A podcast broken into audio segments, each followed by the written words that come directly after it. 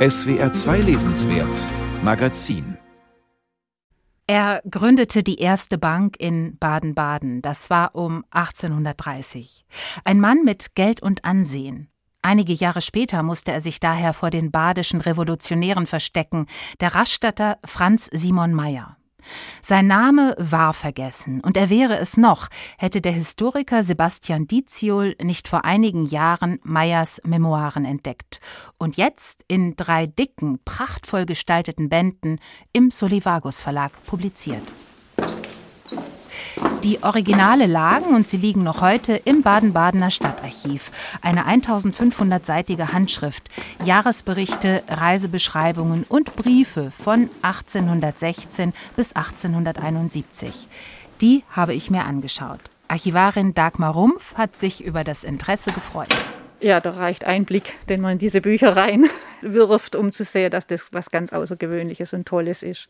Restauration und Revolution, Industrialisierung und Reichsgründung, alles mit drin. Und natürlich auch viel Privates. Es gibt einfach immer was zu entdecken. Das ist das Schöne daran. Also man schlägt was auf, man fängt zu lesen an und dann hat man irgendwie noch ergänzend einen Stadtplan oder eben auch private Briefe, die er da mit reingeklebt hat. Oder irgendwelche Theaterzettel, wenn er im Theater ein Stück sehr hat und dieser Theaterzettel, der war ihm dann zu schade, ihn wegzuwerfen und dann klebt er ihn ein. Und für uns ist das heute ein tolles Dokument, ein tolles Zeugnis aus dem 19. Jahrhundert. Und auch ein seltener Schatz für ein Stadtarchiv, das eigentlich vor allem Verwaltungsakten sammelt. Franz Simon Meyers Memoiren werden in stabilen Pappschachteln aufbewahrt. Der Raum ist gut gekühlt. Obwohl Meyer Rastatter war, landeten seine Memoiren in Baden-Baden. Ein glücklicher Ankauf des Archivs vor gut 40 Jahren. Ja, ich glaube, die Rastatter sind da auch fast ein bisschen neidisch auf uns. Ja. Im Jahr 2005 machte dann der Baden-Badener Sebastian Diziol ein Praktikum im Stadtarchiv und entdeckte die Schriften von Franz Simon Meyer. Nach seiner Promotion kam der Historiker darauf zurück, erzählte mir Dagmar Rumpf. Das war zwischen Sebastian Diziol und diesen Büchern war Liebe auf den ersten Blick. Irgendwie hatte ich den Impuls, ich zeige ihm das jetzt und er sieht es und war sofort begeistert. Und wir hatten damals äh, Papierkopien noch zur Sicherheit dieser Tagebücher. Die hat er sich dann ausgeliehen. Ein Original verlässt das Archiv nicht, aber bei der Kopie konnte ich das verantworten.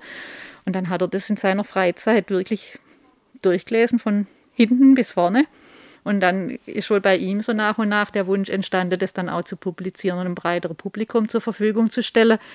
Und ich fand es toll, faszinierend, wie er da auch dabei geblieben ist, den Biss zu entwickeln, so ein Projekt anzugehen, bei dem von vornherein klar war, das ist nicht in zwei Wochen abgehandelt, sondern das ist was richtig Großes. Jetzt liegt seine Transkription in Buchform vor, und zwar komplett. Der dritte und letzte Band von Meyers Memoiren ist soeben erschienen. Die ganze Geschichte meines gleichgültigen Lebens heißt die Edition, und darüber möchte ich jetzt mehr wissen. Der findige und fleißige und hier auch schon sehr gelobte Herausgeber ist mir jetzt zugeschaltet, Sebastian Diziol. Guten Tag. Hallo, guten Tag, Frau Borchert. Vielen Dank für die Einladung. Ja, Franz Simon Meyers handschriftlich verfassten Jahresberichte und auch seine Reiseberichte, die liegen da im Stadtarchiv in Baden-Baden. Wir haben es gerade gehört. Der Mann hat sie schon früh im Studium fasziniert, Franz Simon Meyer, und die Faszination ist geblieben. Was faszinierte Sie denn so genau an Meyer? War es eher der historische Rahmen oder war das eher Meyers persönliche Geschichte? Also er als Handelsmann und auch als Familienvater in Rastatt? Ich glaube, das war sowohl als auch. Also es war eben schnell mir klar, es ist eine sehr reiche Quelle über das 19. Jahrhundert, mit dem ich mich eben auch fachlich ganz stark auseinandergesetzt habe, auf was ich mich wissenschaftlich spezialisiert hatte. Und das eben in einer Ego-Quelle sozusagen durch diese Brille einfach nochmal ganz direkt beschrieben zu bekommen. Das war das eine, also wirklich diese Longue Durée, also diese Quelle, die über 55 Jahre hinweg entstanden ist, ein wirklich ganzes Leben umfasst das war einerseits tatsächlich das historische, der historische Blick auf die Ereignisse in der Region, die auch meine Heimat ist, und auf Deutschland und die Welt. Einerseits, andererseits eben der Blick, der ganz private, auf ein Leben und nicht zuletzt der Blick darauf, auf einen Menschen, der zum Schriftsteller wird, der seinen eigenen Stil, seine eigene Sprache findet, über Jahrzehnte hinweg und eine eigene Gattung schreibt, die er selbst zur Perfektion treibt. Für die Publikation, da mussten Sie Meyers Schriften dann strukturieren. Es sind drei Bände geworden, drei dicke Bände. Band 1 umfasst zunächst einmal Meyers Reiseberichte aus den Jahren 1816 bis 1828. Also das geht sozusagen von der ersten Schülerreise nach Italien bis hin zu einer anderthalb Jahre dauernden Grand Tour durch Frankreich und durch England.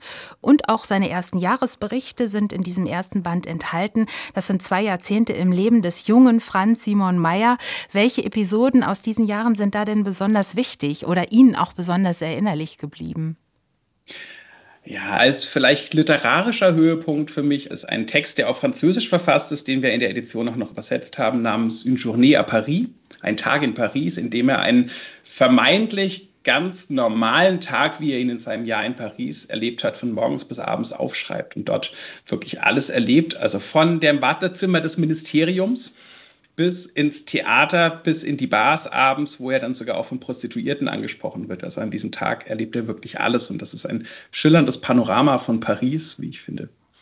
Ja, er sprach und er schrieb fließend Französisch. Das kann man eben auch diesem Band entnehmen, wo dann die Originaltexte drinstehen, samt der Übersetzungen. Er war beruflich dann ein Bankier, ein Handelsmann, aber ein Kaufmann auch mit einer ausgeprägten Empfindsamkeit und eben auch einem Talent zum Schreiben. Das ist eigentlich äh, eine sehr, sehr spannende Mischung, oder?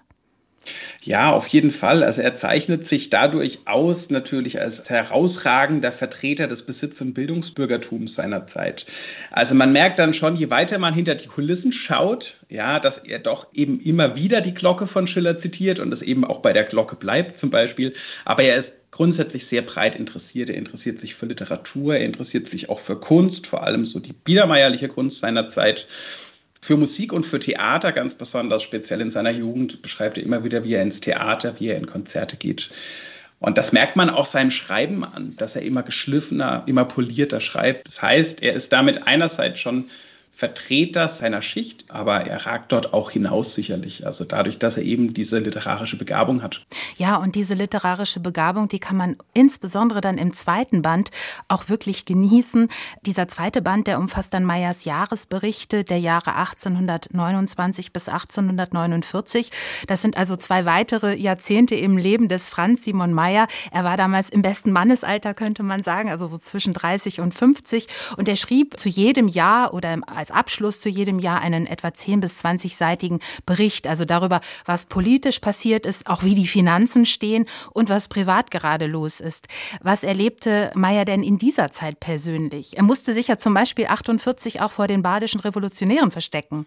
Genau, also einerseits passiert natürlich ganz viel bei ihm privat. Er heiratet, ja, seine Cousine übrigens, er bekommt mit seiner Cousine zwei Kinder und dann wird er von tragischen privaten Schicksalsschlägen getroffen. Es sterben innerhalb kürzester Zeit sterben seine Frau, seine Tochter und seine Eltern, was ihn natürlich in ein tiefes in tiefes Loch der Trauer stößt. Er berappelt sich aber wieder auch, indem er sich in die Arbeit stürzt, heiratet erneut. Er bekommt weitere Kinder und alles scheint für ihn in den richtigen Bahnen zu verlaufen. Und dann bricht eben die die Revolution aus. Und das ist ein sehr spannendes Thema, weil Meyer ist durchaus ein deutscher Patriot, ja, der auch von seiner frühen Jugend, wo er vor allem badischer Patriot ist, ja, er ist erstmal Badener und dann Europäer, wird er immer mehr zum, naja, Verfechter einer Einigung. Allerdings ist er Gegner von den Revolutionären, die wir heute in der heutigen Geschichtsschreibung sozusagen als die Helden feiern, ja. Also er ist dafür zu konservativ. Er ist fürstentreu. Ja, für ihn ist die Bezugsperson der Großherzog. Und das andere sind Krawallmacher, ja, die ihn stören. Mhm. Zwar ist er grundsätzlich, ist er für eine Reichseinigung, aber äh, der Krawall und vor allem die Gewalt, das ist ihm viel zu viel. Das ist natürlich stadtbekannt und deswegen wird er auch mit dem Leben bedroht, ja, von den Revolutionären in Rastatt und schreibt teilweise jeden Tag rein, was er erlebt. Ähm, es ist ein sehr unmittelbarer Bericht dieser, dieser sehr turbulenten Zeit und das eben noch aus einer heute fast vergessenen Perspektive, nämlich eines Gegners der Revolution. Es sind tagesaktuelle Berichte mit drin, die aber im Nachhinein dann doch zu einem Jahresbericht zusammengefasst wurden. Für wen hat er diese Jahresberichte geschrieben? Denn für den engeren Familienkreis, vielleicht für seine Nachkommen oder doch für ein größeres Publikum, das wir jetzt ja sind? Also eines lässt sich mit Sicherheit sagen, er hat das nicht auf eine Publikation hingeschrieben. Deswegen kann er hier auch sehr privat sein, sehr persönlich. Er schreibt es nicht für eine große Leserschaft. Ich gehe davon aus, dass er ursprünglich geschrieben hat, auch um seinen Eltern Rechenschaft abzulegen über seine Zeit im Ausland, dass er sich dort den Ausgaben seiner Eltern für seine Bildungsreisen würdig erweist und auch wirklich dort etwas lernt und eben sich nicht nur vergnügt, in Anführungsstrichen. Das heißt, ich glaube, die frühen Berichte wurden auch seinen Eltern, seiner Familie vorgelegt. Später spricht er immer wieder auch direkt seine Kinder an, meistens aber in einer Form, in der ich vermute, dass er sie für nach seinem Tod für sie zur Lektüre bestimmt hat. Mhm. eine, eine Textstelle, die mich besonders berührt hat, in der er schreibt, er wird jetzt diese Blätter bald schließen, weil sie voll sind. Wem werden diese Aufzeichnungen eins in die Hände fallen? Doch wozu diese Frage? Sie werden vergehen, wie alles vergeht. Und das hat mich sehr bewegt, weil sie sind eben uns in die Hände gefallen. Und jetzt werden wir hoffentlich dafür sorgen, dass es nicht vergeht, sondern dass sie zum Leben erweckt werden wieder. Genau, Sie haben sie im Grunde jetzt durch Ihre Publikation zum Leben erweckt oder neu zum Leben erweckt. Diese Jahresberichte, das ist ja eigentlich eine sehr interessante autobiografische Form. Also es ist nicht so tagesaktuell und auch nicht so detailliert wie ein echtes Tagebuch, auch nicht so redundant, denke ich mal, aber doch viel näher dran am Geschehen als jetzt zum Beispiel eine Autobiografie, die man vielleicht mal im Rückblick auf seine alten Tage schreibt. Ja, also Meyer erschafft hier seine eigene Zwischenform zwischen der Unmittelbarkeit und vor allem Zukunftsoffenheit des Tagebuchs, die aber eben notwendigerweise redundant ist und viele Nebenstränge kennt und vielleicht auch nicht immer dem literarischen Anspruch genügt, was der Knappe der Zeit geschuldet ist, wenn man jeden Tag schreibt. Andererseits der Autobiografie, die eben im Nachhinein stringent auf ein vermeintliches Lebensziel hingeschrieben ist sondern sein Jahresbericht verbindet die Zukunftsoffenheit und Unmittelbarkeit des Jetzt, aber mit trotzdem großen Handlungsbögen. Genau.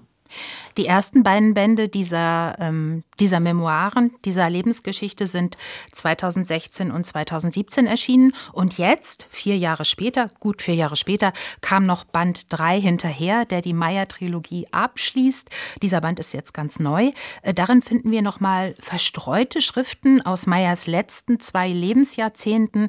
Da erleben wir auch, wie Meyer nationalistischer wird. Was erlebt er in diesen Jahren und was ist da aus Ihrer Sicht besonders wichtig und hervorragend? Hervorhebenswert?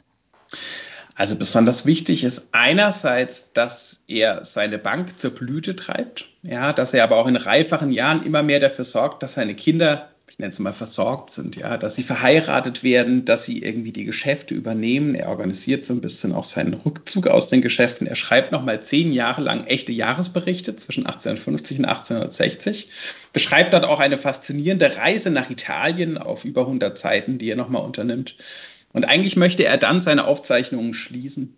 Er lebt aber noch mal elf Jahre weiter und in der Zeit beschäftigen ihn vor allem zwei Dinge. Erstens, er stürzt in tiefe Depressionen und bekommt das, was man heute ein Burnout nennen würde. Diese psychischen Probleme plagen ihn im Laufe seines Lebens häufiger. In dieser Phase aber ganz besonders stark, sodass dieses Buch auch so ein bisschen seine eigene Form der Therapie wird, da hinzuschreiben, sich damit auseinanderzusetzen, sich mit sich selbst auseinanderzusetzen, mit seiner Verzweiflung das Zweite, was ihn in dieser Zeit stark beschäftigt, sind die Einigungskriege und ganz speziell natürlich der deutsch-französische Krieg. Spätestens jetzt hat sich Meyer, der in seiner Jugend überzeugter Europäer war und vom Blick, von der Perspektive her eher nach Frankreich als nach Berlin geschaut hat, zum Franzosenhasser, zum glühenden Nationalisten entwickelt. Wilhelminischer Prägung kann man dann schon fast sagen. Meyer nennt seine Erinnerungen selbst die ganze Geschichte meines gleichgültigen Lebens, als sei sein Leben nicht weiter von Interesse. Das äh, sehen Sie aber anders und das klingt jetzt auch in Ihren Beschreibungen total anders. Was macht Meyers Berichte heute noch lesenswert?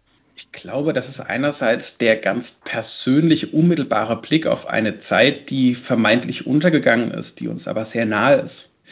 Gleichzeitig ist es ein, wie ich finde, einzigartiges literarisches Dokument, wir schauen hier einem Schriftsteller dabei zu, wie er über 55 Jahre hinweg seine Sprache, seinen Stil findet. Und das ist, ich muss es als Historiker natürlich sagen, eine einzigartige Quelle, die mhm. auch ähm, in der Wissenschaft herangezogen werden kann für weitere Forschung. Sie haben jetzt viele Jahre mit der Transkription und auch der wissenschaftlichen Aufarbeitung von Meyers Schriften verbracht. Und dann wurde das Ganze auch noch zu drei prachtvollen Bänden gestaltet. Also prachtvoll deshalb, weil auch ähm, Briefe von anderen zum Beispiel beiliegen. Außerdem äh, gibt es Zeitungsartikel, die auch mit abgedruckt sind, äh, Listen, Einladungen, Landkarten, auch Gedichte und all das. Und das Ganze ist dann auch noch dezent farbig gedruckt, im Mehrfarbdruck. Außerdem sind dabei vielfältige vielfältige Erklärungen zu den Personen von damals, den Orten und auch den zeithistorischen Zusammenhängen, die damals natürlich jeder kannte, die uns aber heute jetzt nicht mehr so geläufig sind. Das ist schon ein Grund, stolz zu sein, oder Herr Diziol? Ja, das bin ich natürlich. Also ich freue mich auch sehr, dass jetzt der dritte Band erschienen ist und dass wir, wir haben versucht, mit diesen drei Bänden eine sozusagen neue Gattung zu schaffen, nämlich die Gattung der historischen Quelleneditionen, die man im Bett liest. Ja, also die sowohl die Ansprüche des Historikers, der aus wissenschaftlichem Anlass da reinschaut, genügt, die aber auch einfach unterhaltsam ist und eine fesselnde Lektüre.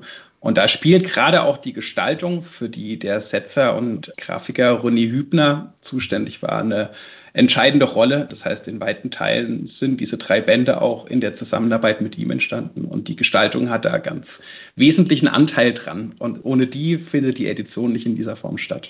Großartige Arbeit vom Gestalter, allerdings auch von Ihnen, Sebastian Diziol. Vielen Dank für dieses Gespräch hier auf SWR 2. Ich danke Ihnen.